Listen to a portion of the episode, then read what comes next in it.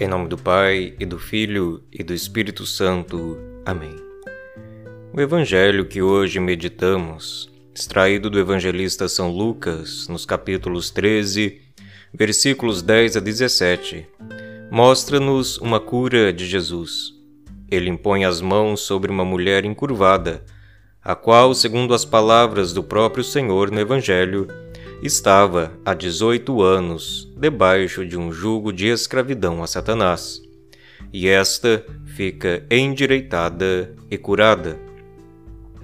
O evangelista remarcou antes, porém, que aquela mulher tinha em si um espírito que a tornava doente.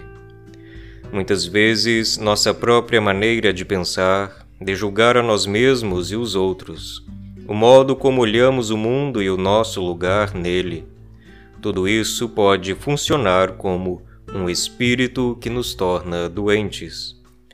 As ciências que lidam com a mente, por exemplo, falam de doenças psicossomáticas, isto é, enfermidades cujas causas estão na própria mente da pessoa enferma. E a experiência da vida muitas vezes nos mostra que sim, podemos nós mesmos produzir em nós doenças e enfermidades, sobretudo pelo modo como pensamos e julgamos a nós próprios e aos outros. Isso pode acontecer principalmente quando nós acreditamos no julgamento negativo que os outros um dia fizeram de nós. Quando Cristo, porém, impõe as mãos sobre a mulher encurvada, dá-lhe a graça de participar de si mesmo.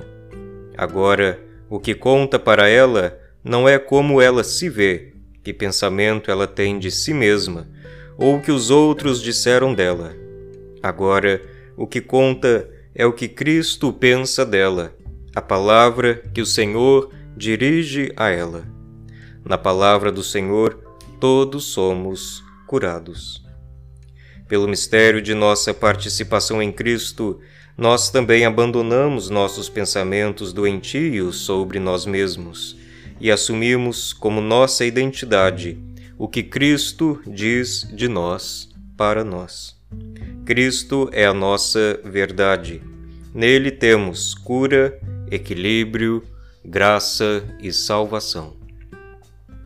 Oração Dai-nos, Senhor, a graça de abandonar todo pensamento negativo, doentio, que nos faz enfermos e fracos. Dai-nos a graça de assumirmos, de acreditarmos na palavra que vós mesmo nos dirigis. Amém.